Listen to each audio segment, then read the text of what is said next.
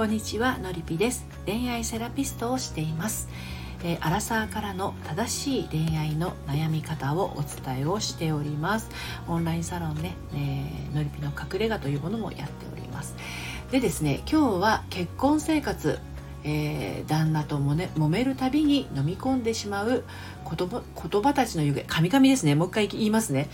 結婚生活旦那と揉めるたびに飲み込んでしまう言葉たちの行方ということについてお話をしていきたいと思います。こちらはですねもしかすると恋愛段階からこういう女性はいらっしゃるかもしれません。彼氏と揉めるたびに飲み込んでしまう言葉たちの行方。こういうふうに聞いてあっ私のことかもって思う方もしかしたらねいらっしゃるかもしれませんが、まあ、いずれにしましてもあの女性がパートナーと揉めるたびに飲み込んでしまう言葉たちの行方についてお話をしていく感じになります。でまあいつからだだろうなね私が旦那と話がこじれそうになると自分の意見を言えなくなっちゃったのはってね思い返してみるとうわ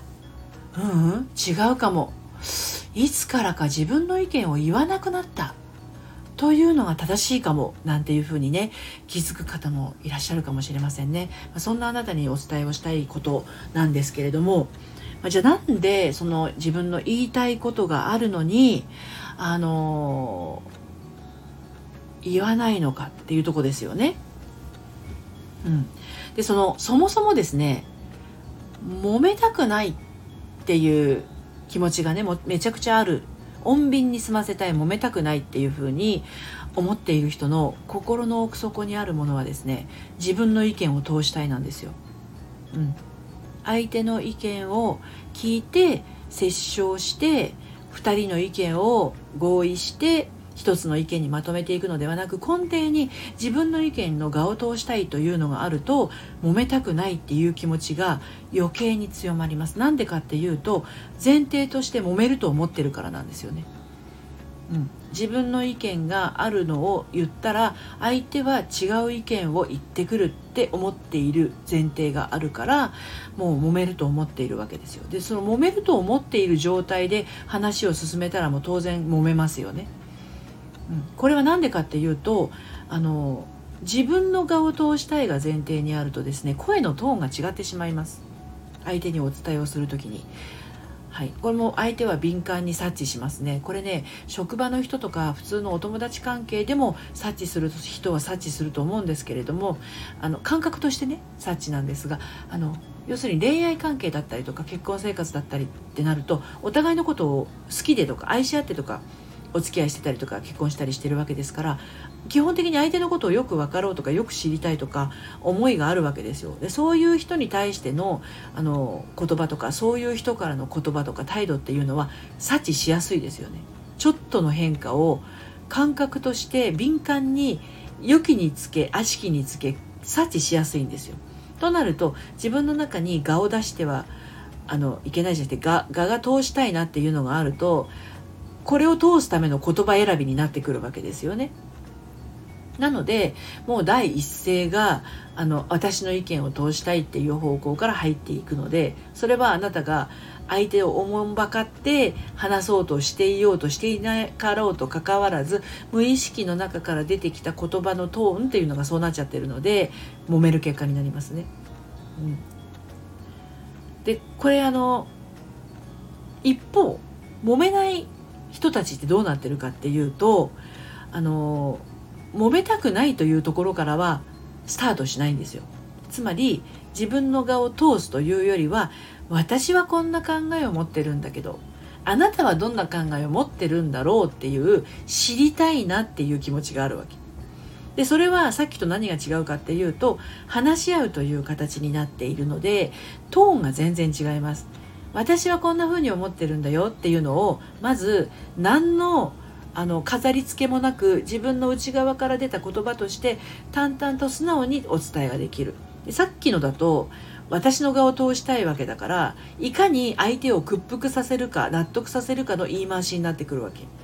なので相手からすればあこいつ自分の意見を通そうとしているなっていうのが敏感に察知しやすくなるんだけど私はこんな風に思ってるんだけどあなたはどう？って相手を組むわけじゃないですか。だからお話し合いになるわけで当然声のトーンも変わってくるそうすると相手からも受け入れやすいです例えばその私はこう思うんだけどの私はこう思うの部分が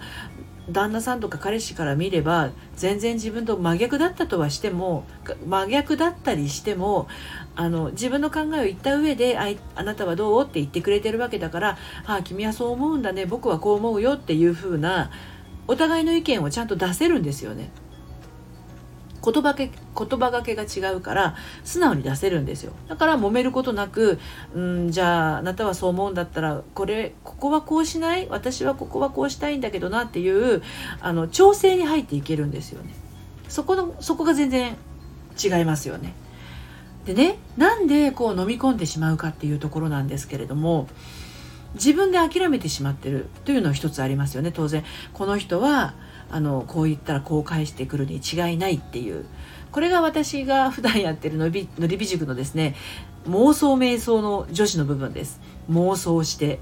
ね、いい妄想だったらいいんだけど悪い方へ悪い方へ考えてしまう妄想。でその妄想が続いてしまうと瞑想していくわけですよ。迷って走るの方の瞑想ね、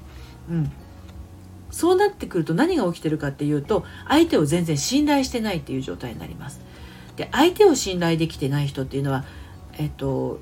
突き詰めていくとですね自分のことも信頼してなかったりします。めちゃくちゃ不安な状態ですよね。だからいつも不安で不安でしょうがないです。でなので不安で不安でしょうがないから自分の意見も当然不安だから出せないし相手に伝えることもできないしということであの飲み込んでしまうというふうなことが起きるんですよね。まあ、こういったことはあのちゃんと心の中にあるものに気づいて整えてあげたらちゃんと自分の気持ちとして伝えることもできるようになりますしのりぴ塾にいらっしゃってる方もねあのそういったところにもしっかり自分と向き合ってもう本当に吐きそうになりながら涙号泣ダーッと流しながらねあのご自身と向き合ってます。はい、であの今はちょっとね満員状態なんですけど2月にまたね初回カウンセリングなどもしていきますので LINE の方にご登録してお待ちいただけるとお得に初回カウンセリングも受けられることもできますしあのオンラインサロンのりぴの隠れ家に入ってらっしゃる方は初回カウンセリングは無料でね優先的にご案内もしておりますのでご興味ありましたら説明欄の方からご覧になってみてください。それでは今日も最後まで聞いてくださってありがとうございました。さようなら。